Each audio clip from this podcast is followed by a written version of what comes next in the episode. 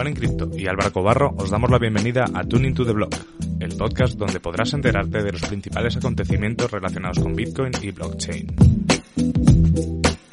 Cada viernes discutiremos las noticias más interesantes de la semana y compartiremos nuestras opiniones sobre los temas más controvertidos.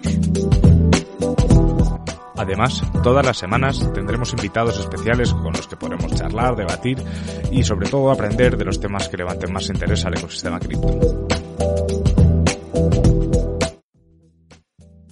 Hola, ¿qué tal? Bienvenidos a un programa más de Bitcoin TV y a un episodio más de Tuning to the Blog, si nos está escuchando por nuestro podcast. Aquí, pues al otro lado de la pantalla, tengo a Juan. ¿Qué tal? ¿Cómo estás? Hola Álvaro, ¿todo bien aquí en, Barcelona? Aprovechando que vamos a hacer un, capítulo, un episodio muy, muy catalán. Sí, desde luego.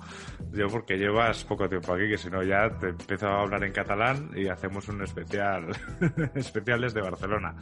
Sí, porque además veréis un poco en las noticias, ha sido casualidad, totalmente casualidad, pero pero se han juntado los astros y de las cosas que hemos visto que hayan pasado esta semana, eh, una de ellas es, o sea, Tres varias de ellas, varias de ellas han, pasado en Barcelona, así que nada.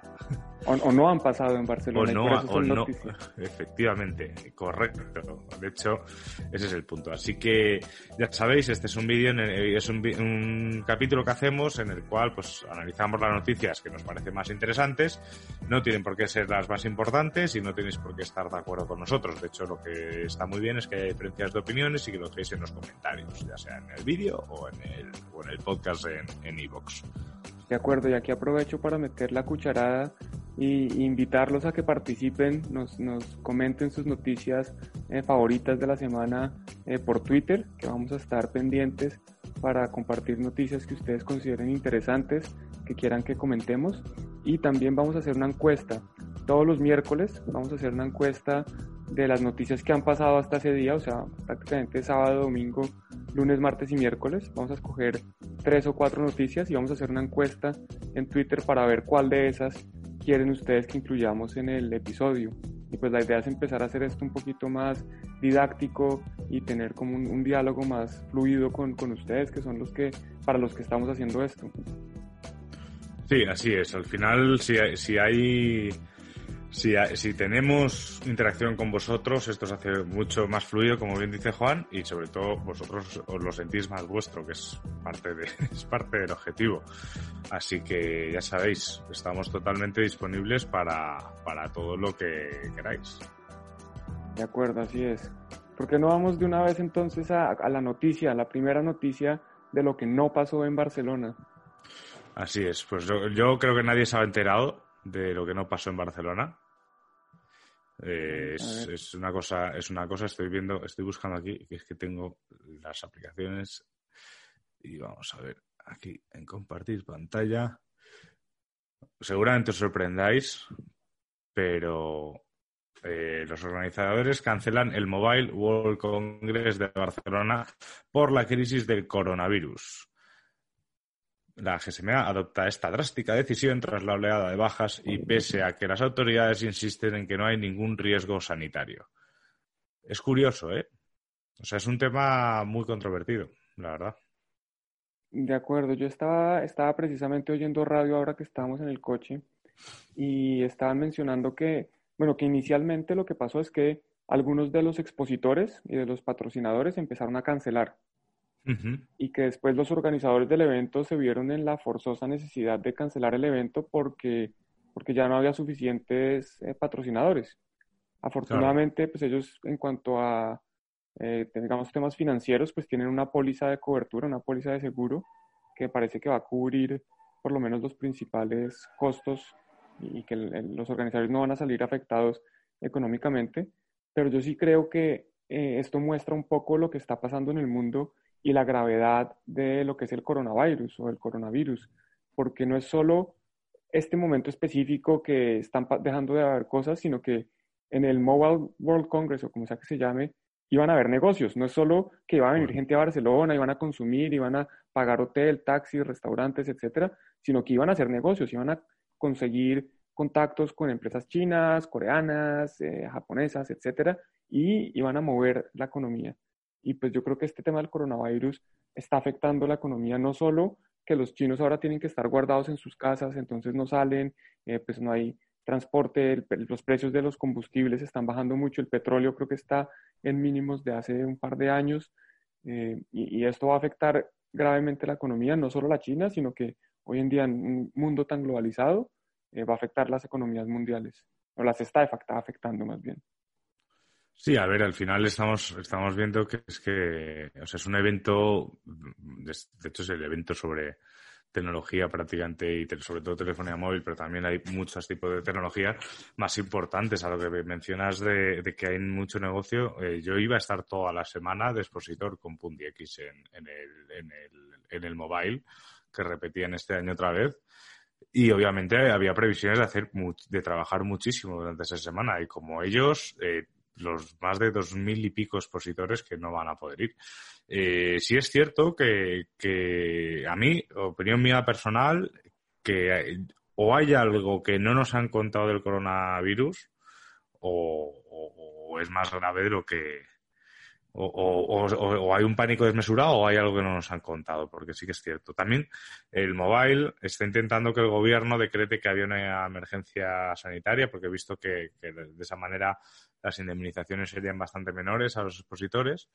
Eh, también he visto que el Salón del Automóvil de Ginebra sigue para adelante, la Semana de la Moda de, París, creo que es, o de Milán, también sigue para, para adelante.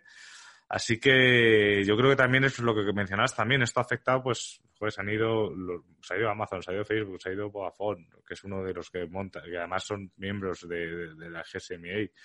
Así que eh, esto obviamente va a afectar y va a afectar muchísimo a, los negocios. Y si quieres, lo llevamos un poco más hacia el lado de cripto. ¿Tú crees, qué crees, Juan? Que, que, todo esto obviamente son empresas que están cotizando en bolsa, en Nasdaq, en, el IBEX, en, en, el DAX, en, ah, ¿cómo se dice? Uf, ¿cuánto? hace mucho que no. iba a decir la, alemana, el, el DAX. El DAX, eso, joder. Iba, por. es que hace mucho que no miro. Cuando me has dicho el precio del petróleo, no, sé, no tengo ni idea de qué precio está el petróleo. Pero la pregunta era: ¿tú crees que esta bajada, este. O sea, porque obviamente estas empresas se van a, resentir, todas, absolutamente todas, por este, por este caso. No por lo del mobile, sino por el, caso del coronavirus. ¿Tú crees que eso puede afectar positivamente al valor de Bitcoin? Que pues, se vayan los inversores hacia Bitcoin. Eh, obviamente es muy difícil decirlo. Yo personalmente creo, que, creo que una crisis financiera global inicialmente afectaría el precio de Bitcoin eh, para abajo, o sea, de forma negativa. y mi raciocinio es el siguiente, mi raciocinio es que si hay, cuando hay crisis, la gente sale a, a, vender sus activos para tener cash. Cash is king, cash es efectivo, es, es dinero, eso es lo que manda, porque en, tiempo, en tiempos de guerra el dinero es el que pues me sirve para mí poder sobrevivir. Si yo tengo acciones o bonos o oro o Bitcoin, no me sirven para sobrevivir. Entonces yo creo que en, llega, si llegara a haber una crisis fuerte, yo creo que algunas personas van a salir a vender su Bitcoin para tener efectivo, para poder sobrevivir.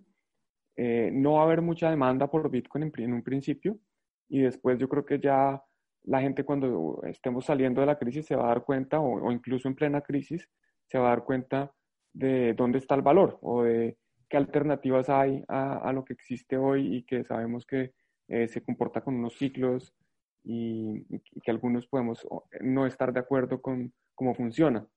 Entonces ahí es donde yo creo que Bitcoin saldrá fortalecido de la crisis, pero inicialmente creo que le puede afectar eh, para mal, o sea, para bajar el precio. Sí, sí, es posible. Yo puedo pensar un poco parecido, ¿no? Que, que, al final, cuando la gente necesita dinero, lo saca de donde sea y no, y no está para otras cosas.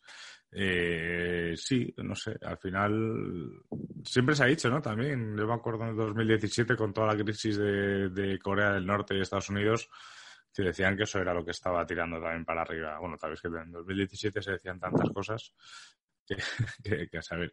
Y lo que nos ha pasado Gustavo Segovia, un miembro muy conocido de la comunidad aquí en España, es que ha habido una reacción que a priori, aunque no sabemos exactamente hasta qué punto es lícito o no es lícito, él nos dice que sí, que es el Mobile, World Congress X. un oficial. un oficial Es decir, ha habido una iniciativa que por lo que vemos aquí es que durante, los, durante el tiempo que va a durar el mobile, la gente puede ir metiendo, metiendo eventos y como podemos ver aquí, pues son eventos, pues no sé, algunos serán gratuitos, serán meetups o no sé cómo serán, pero la gente está, eh, pues sobre todo me imagino que todos los que, todos los expositores que a lo mejor tenían ya hotel y todo en Barcelona, pues para aprovechar, para que no haya un viaje en balde. Así que nada, eh, si esto es una solución, por, nuestra parte, encantados de que funcione. Sí, yo los invito a que si están interesados, si están en Barcelona, si ya pagaron pasajes, si tienen hotel y se van a venir a Barcelona a quedarse esos días, aprovechen a visitar estos eventos que, que pueden ser muy interesantes, porque además eh, a mí me encantan los meetups. Personalmente creo que se pueden generar muy buenos contactos, hay interacciones mucho más cálidas que uno entrar en un salón donde hay 5.000 personas, pues es muy distinto. Entonces puede valer la pena. Obviamente no va a reemplazar el Congreso original, pero, pero si están en Barcelona, lo que les digo, pues échense la pasadita y miren a ver si, si de pronto hay algo que les interese. Os dejaremos, la, os dejaremos la web en los comentarios y para los que nos estéis escuchando en Tuning to the Blog, la dirección es www.mwcx.world, world, mundo en inglés, y con eso ya podríais entrar. Barra almohadilla MVCX, que supongo que es un añadido que se pone automático. Pero bueno, aún así os lo dejaremos en los comentarios para que no, para que no haya errores. Y como decíamos, eh, este va a ser un programa que ha dado la casualidad que hay muchas cosas en Barcelona y es que la siguiente noticia eh, la hemos sacado de Blockchain Economía y es que el Barça mete en blockchain a sus 300 millones de fans. increíble, increíble que no están que como lo, más bien que el titular del artículo no está hablando tanto de los tokens o de tokenizar a los jugadores, sino de incluir 300 millones de personas que el Barça tiene hoy como, como socios en un nuevo ecosistema en algo que el que hoy no hacen parte. Sí, más que como socios es un poco la, masa social ¿no? que tiene, o sea, porque socios no creo que caben eh, 100.000 personas en, el Camp Nou, o sea que socios deben ser eso, será más la masa social. Pero yo creo que aquí eh, en Economía ha dado el, en la clave, ¿no? O sea, eh, todos sabemos que, por ejemplo, lo dice aquí Atlético Madrid, Paris Saint Germain, Juventus, eh, se metieron en socios.com contra, con el West Ham, con la Roma, el Galatasaray. Entonces, eh, no es algo nuevo, pero yo no he visto nada relacionado con socios.com. O sea, no sé qué hace socios.com, no sé si de verdad se están haciendo cosas con el Atlético Madrid, etcétera, y no sé si de verdad Chills, Chili, eh, ¿eh? a través de la plataforma Chili. Ah, es que son propiedad también de socios.com. Mm. estaba, estaba viendo aquí el, y así a través de la votación Chitlit, pues socios.com, ¿no? O sea que hablan un poco, por lo que he podido saber, hablan un poco de, gobernanza, ¿no? Que, que los socios tengan poder de decisión en algunas cosas. Y bueno, eh, a mí lo que me gusta es que ahora de repente, a lo mejor, si se hacen bien las cosas, 300, unas 300 millones de personas oirán la palabra blockchain gracias al fútbol. Que vaya a ser algo real, pues ya el tiempo dirá. Yo creo que es más, es más marketing. Eh, aquí, esto hay que tener esos puntos descentralizados, pues la verdad yo no veo razón. Esto es, esto es más como un esquema de, afiliados, de, las millas de los aviones, muy similar a, las millas de las aerolíneas, que quieren uno que tratar de eh, fidelizarlo, pues están haciendo algo similar con los, con los equipos de fútbol.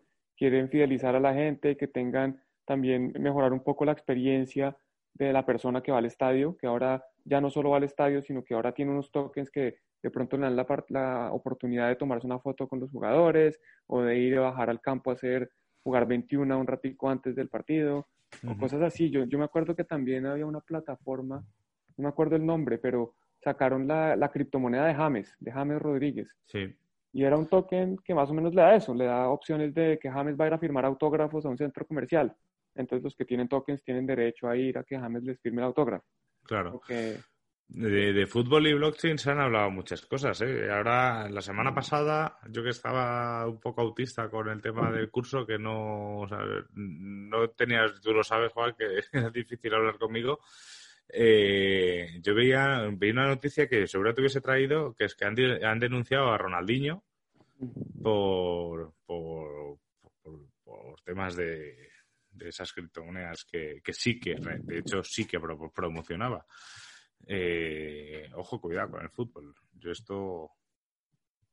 Hay que, eh, antes de aceptar un patrocinio hay que saber de qué va. Sí, cuidado con, con todo lo que les propongan que sea rentabilidad, porque en realidad el fútbol no es malo como las criptomonedas no son malas. Lo que pasa es que la gente aprovecha uno o el otro para promocionar estafas. Si yo estoy diciéndoles que me den su dinero y que yo les guardo unos bitcoins y nunca al final me desaparezco, no los estafé con bitcoin, los estafé con vendiéndoles una mentira y utilicé bitcoin como eh, ni siquiera como herramienta, como, un, como una mentira, pues no, pues no tiene nada que ver, lo mismo que el fútbol. Ronaldinho, como persona, se dejó convencer de otras personas que le dijeron que le iban a dar uno, algo, no sé qué le prometieron, a cambio de promocionar una estafa. Pues no, es ni fútbol ni criptomonedas, es Ronaldinho y una estafa. Claro.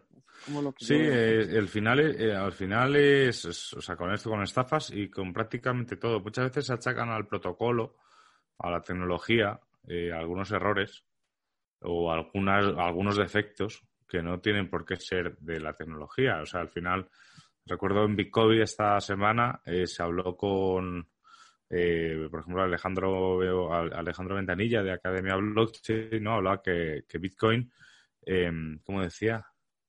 Que no que no era resistente a la censura porque, porque, porque era trazable o una cosa así.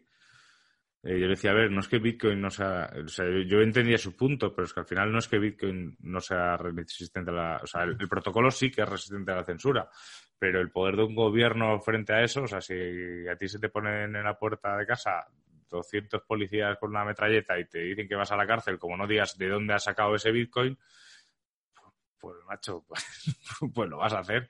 Entonces, no es que Bitcoin no tenga eso, es que hay cosas. O también hubo un debate también que hablaban de que Lightning, que, que es que claro, que es que todo eh, eh, íbamos a tener todas las operaciones en custodios. Yo pregunté, dije, ¿pero todas las wallets de Lightning son custodios? No, pero las fáciles. Yo, bueno, claro, pero es que todas las wallets de Bitcoin, también te puedes tener wallets de Bitcoin Cash y de, y de Bitcoin, y eso no significa que todo lo que hay en Bitcoin sea custodio. O sea, que hay que entender muy bien cuando se hacen este tipo de, declaraciones, eh, que Ronaldinho haya sido cómplice a sabiendas o no.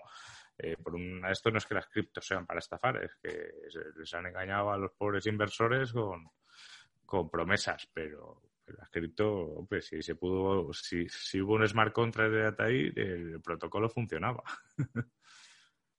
De acuerdo, yo creo que, que Bitcoin y, y las criptos en general no son buenas ni malas, son una herramienta y el que las usa para bien, pues las usa para bien y si beneficia a gente, beneficia a gente y si hay alguien que la usa para mal, pues la usa para mal, pero eso es como cualquier cosa, como el típico ejemplo es un martillo. Si yo uso un martillo bien, un, cuchillo. Un, cuchillo. Con, esto yo puedo asesinar a alguien, puedo cortarme la carne, puedo cortar, pelar una manzana, cortar un palo. Y es así. Y, no es malo ni bueno. No, no, no, claro, claro. O sea, pero con un cuchillo la puedo liar aquí abajo de mi calle, ¿sabes? Entonces, que no lo voy a hacer, ¿eh? Tranquilos, pero, pero es eso, Bitcoin es al final, es así, y criptomonedas en general. Yo si quiero puedo utilizarlo para hacer el mal, porque es verdad.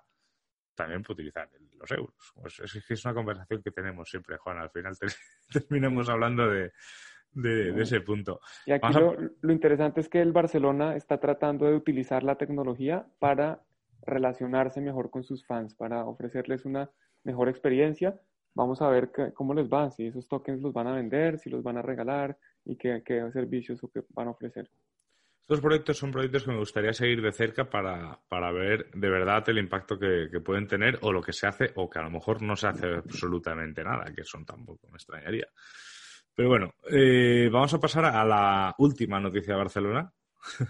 A la tercera. A la tercera, que es Binance realizará en España conversatorios sobre blockchain. Un meetup de, Binance con Hcash, bueno, esos son los sponsors. Con EOS, Waves, Name, Brave, Ontology y Hcash. El 26 de febrero, junto a la blockchain. en Barcelona, en el Movistar Center. Este es un evento, el año pasado en el Mobile también hubo uno, que estuvo Pundix y estuvo Brave también. Y, no era de Binance, era de solo de, de, la blockchain.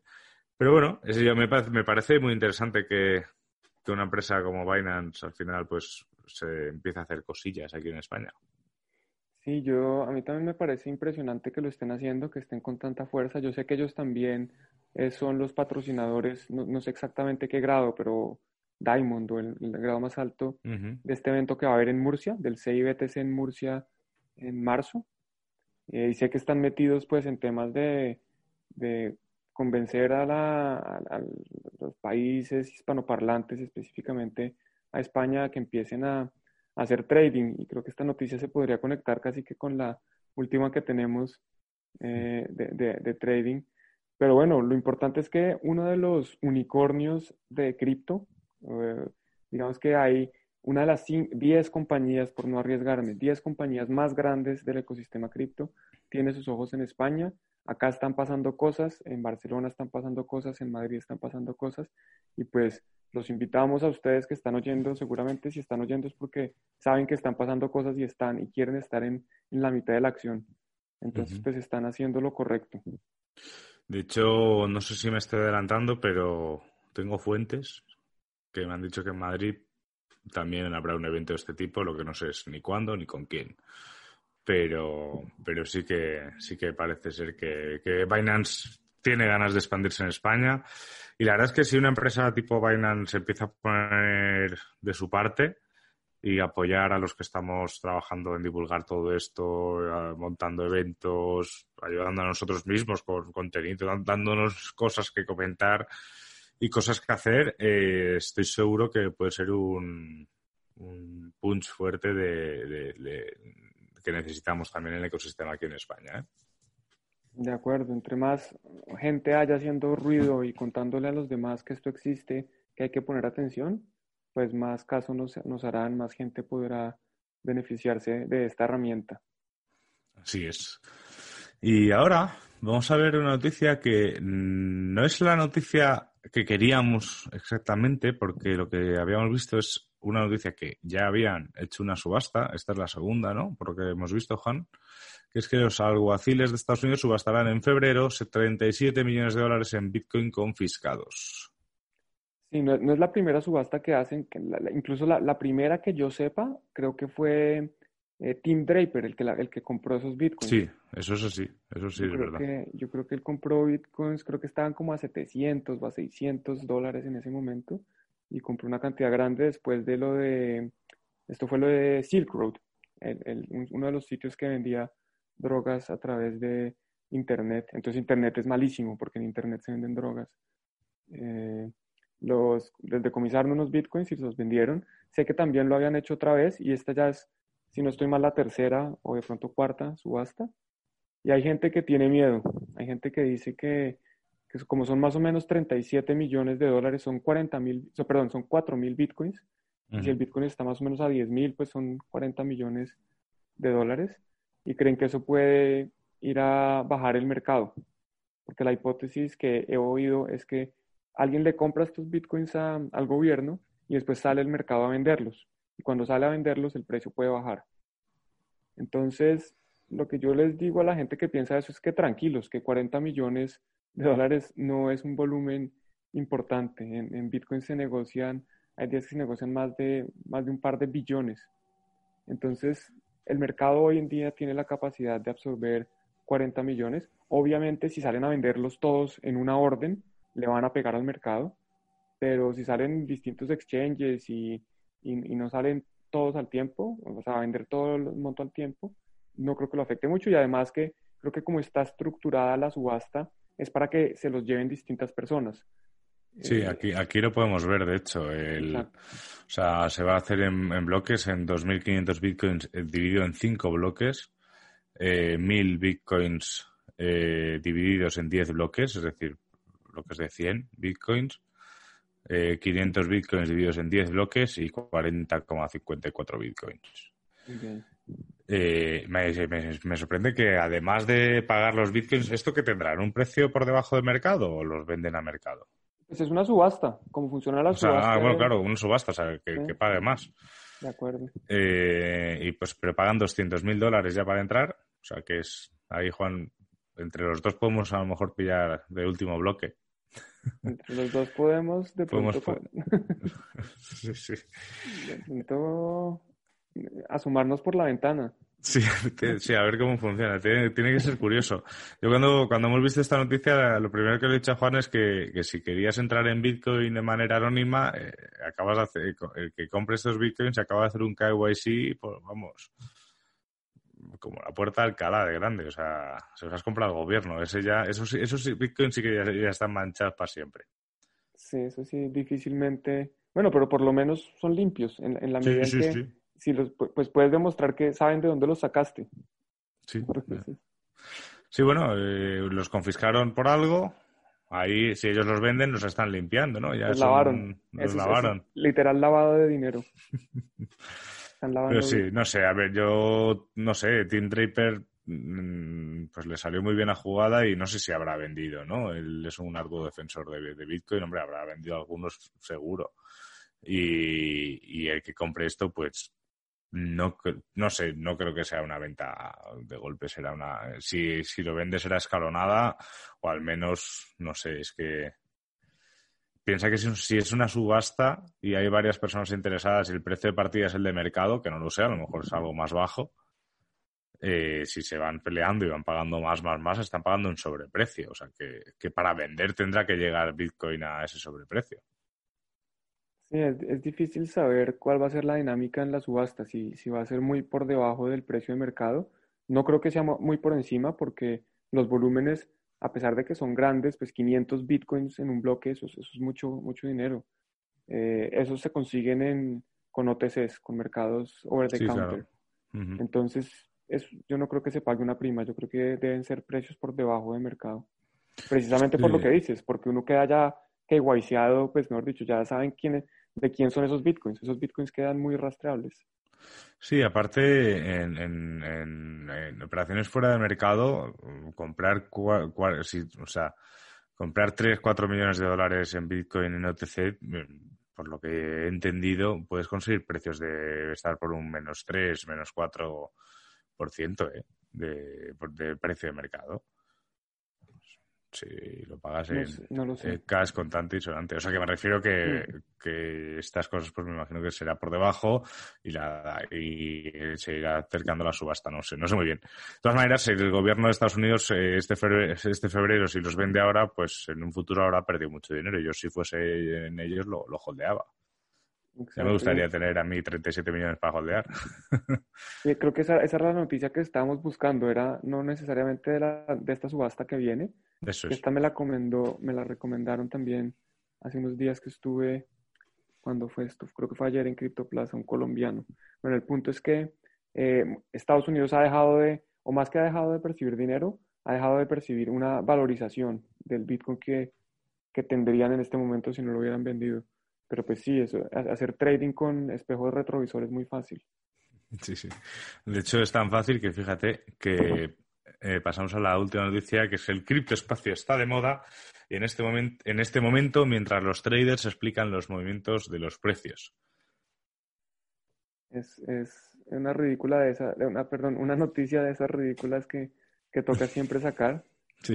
Eh, es, es una lástima que, o bueno, pa- para mí es una lástima que las noticias, que en las noticias más interesantes que encontremos tengamos que mostrar algo como esto, porque a pesar de que trading es una actividad completamente legítima, que hay personas que viven de eso, que hay personas que hacen mucho dinero del trading, es, es, es una mala razón para entrar al ecosistema. Si alguien está entrando a Bitcoin porque quiere hacerse millonario haciendo trading y nunca en la vida ha hecho trading, pues mi recomendación es que pare ya, que, que renuncie antes de empezar.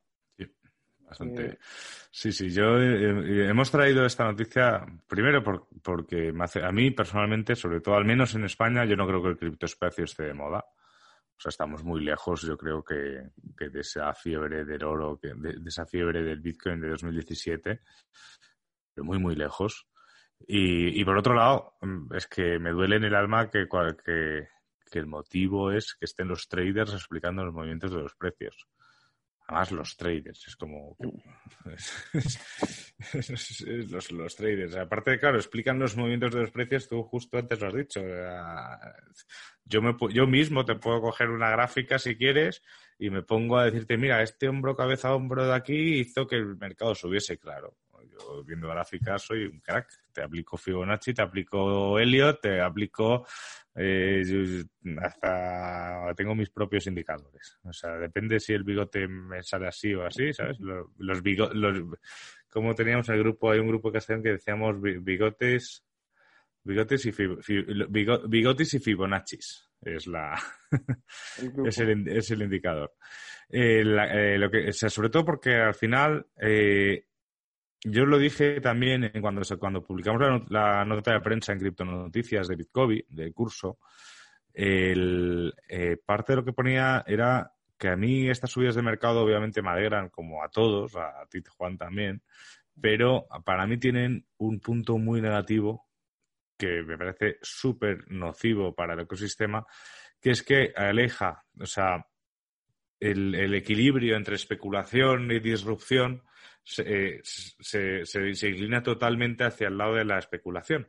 Es decir, dejamos de hablar de, todo lo que puede cambiarnos el día a día, todo esto, dejamos de prestar atención a la, a la importancia de la formación para solo prestar atención a cuatro velas japonesas.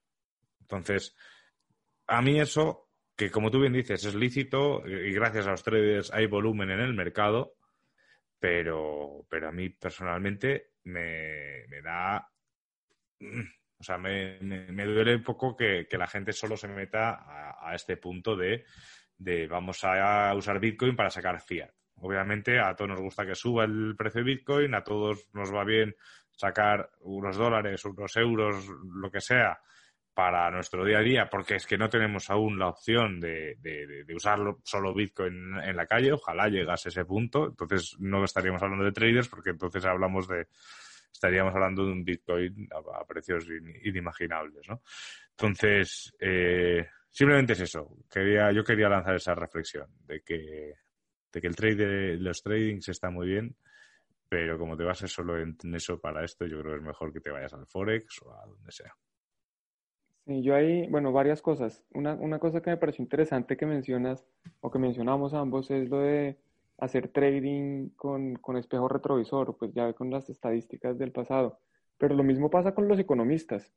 Tú, cualquier economista no te puede explicar cómo se va a comportar el Producto Interno Bruto el próximo año, o el índice de precios al consumidor, o la inflación, o como sea que lo llamen en cada país eh, el próximo año, pero eso sí, cuando pasa, ellos te pueden dar las razones exactas de por qué pasó. Claro. Eso es lo más curioso, también pasa con los economistas. Y lo otro aquí es que yo, tampoco, yo no quiero satanizar el trading. No, no, no. Yo fui... Sigue, sigue. Iba a decir que si a mí, o sea, yo no, tampoco quería satanizarlo, ¿eh? O sea, me parece bien que haya mercado y que tal, pero me parece que la gente tiene que ser consciente de, de que si no sabes, no sabes. O sea, hay que meterse con, con cabeza. Esa es la cosa, que si no sabes, no sabes, y hay otros que sí saben que te van a quitar el dinero, porque para, o sea, cada vez que hay un comprador, tiene que haber un vendedor. Es la única forma de comprar es que alguien esté vendiendo. Entonces, eh, por definición, el trading es suma cero.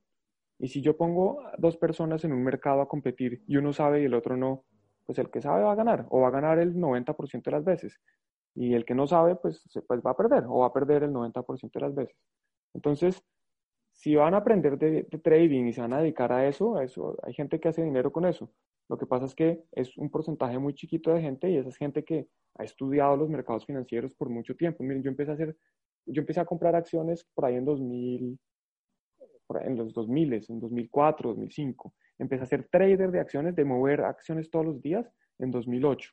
Y aún así yo no hago trading de criptomonedas porque, porque yo no soy, bueno, yo no soy un, un mejor dicho, no es el mejor uso de mi tiempo. Yo no voy a hacer dinero de verdad haciendo trading. Entonces, si van a hacerlo, les cuento que les va a tomar trabajo, les va a tomar dinero, porque mientras aprenden se van a dar golpes y no los va a hacer millonarios, o no creo yo que los haga millonarios. Ese sería como eh, para finalizar, sin, sin satanizarlo de nuevo. y eh, ahora nos hemos puesto serios ¿eh? con la noticia medio broma. Y ahora eh, vamos a hacer, terminar el capítulo con una muy, buena, una muy buena noticia, al menos para, para nosotros. Nos alegra mucho.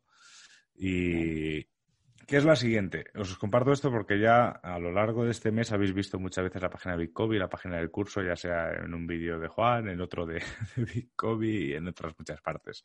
Este es el comunicado que lanza esta mañana eh, en hora española, que es que en Bitcobi estamos de celebración. Después de un mes muy intenso de trabajo, podemos decir que hemos conseguido sacar adelante la segunda edición de nuestro curso de especialización en blockchain, el CEP, con alumnos de España, México, Argentina, Bolivia, Ecuador, Colombia y Uruguay. Eh, yo como CEO de Bitcoin quiero agradecer públicamente a todos los alumnos, a los profesores, a David, a José Antonio, a Nuria, a Antonio, a Carlos y a ti, Juan Pablo, a ti te lo hago públicamente en vídeo, eh, toda la confianza que se ha depositado en mi persona y por ende en el proyecto común que tenemos todos ahora mismo, que es Bitcoin. Eh, bueno, pongo unas palabras muy bonitas y que, al final es eso, que hemos conseguido sacar adelante el curso. Eh, hemos tenido ayer, jueves, tuvimos la primera clase. Hoy, viernes, tenemos la, la, segunda clase, o sea, la, la, segunda parte del primer módulo. Y wow, estoy súper contento. Claro, ya es el segundo año consecutivo o el segundo semestre consecutivo que sale eh, la clase. Son eh, 12 alumnos, si no estoy mal, ahí como ven, de más de 5 o 6 países, o sea que es un curso internacional, estoy seguro que va a ser muy bueno y adicionalmente vamos a empezar a, crear unos puentes muy, unos vínculos, digamos, muy importantes porque la idea es que los alumnos puedan seguir involucrados de cierta forma con los profesores y se creen discusiones y podamos eh, trabajar juntos y seguir aprendiendo, porque al final es eso, al final la idea es seguir aprendiendo, seguir compartiendo ese aprendizaje y que todos podamos beneficiarnos de esta herramienta que es eh, Bitcoin y blockchain. Entonces, pues Álvaro, felicitaciones y felicitaciones a todo el equipo de Bitcoin. No, no, la verdad es que, bueno, es que yo, ya te digo, yo llevo desde ayer miércoles, desde, desde pasado ayer, pasado antes, ayer. Antes, de, antes de ayer, perdón, es que estamos grabando esto por, por la noche, ¿eh? o sea, no sé, lo notaréis por la luz. Eh, estoy como, después, de, hecho te, escribí a ti y dije, wow, lo hemos sacado adelante, ¿no? es así, que nosotros somos Bitcoin, eh, con toda nuestra buena intención y todas nuestras limitaciones del mundo, y bueno, y se, se ha confiado en nosotros y vamos a estar a la altura. Si alguno de los que estáis viendo, última promoción que hago ya del curso de esta edición, ya llegará a nosotras, eh, si alguno queréis hacerlo, aún estáis a tiempo, porque se han dado la, mitad de la primera clase, ahora se va a dar la otra mitad, y hasta después de la semana que viene no empezaría el segundo módulo y queda grabado y todo en el campus, así que si estáis a tiempo, poneros en contacto con nosotros y, lo miramos bien. De acuerdo, si están, si están atentos, no se han perdido de, nada porque todo queda grabado y con José Antonio van a tener más oportunidades de, de conversar y además no se pueden perder el descuento. Juan en Cripto 50 para tener el 50% de descuento. Efectivamente, o sea, si, si estáis a tiempo, estáis muy a tiempo. Así que nada, Juan, tú estás en Barcelona haciendo las extras desde la habitación del hotel. De acuerdo. Y yo, y yo también estoy haciendo desde mi casa, pero, también estamos mirando. Así es como se sacan las cosas. La vida de los emprendedores y de los cripto locos. Efectivamente. Así que a vosotros, recordaos, eh, suscribíos a Bitcoin TV, suscribíos a Jugar en Cripto, suscribíos a Tuning to the Blog, darle me gusta, a la campanita. Y ya está, ¿no? Lo he dicho bien. Si tienen comentarios también abajo, dejen los comentarios. Dejen los comentarios abajo también y darnos caña, ¿eh? Nosotros estamos encantados de, mientras haya respeto, que siempre, siempre estamos encantados. Donde suele haber es en el canal de, de Bitcoin, después de los vídeos siempre suele haber ahí algo de batillo, así que también estáis invitados. De acuerdo. Nada más por mi parte. Un placer y el lunes, feliz noche o bueno, feliz, fin de semana. Feliz fin de semana. Y el lunes nos escuchamos en Tuning to the Blog. Hasta luego. Chao. Chao.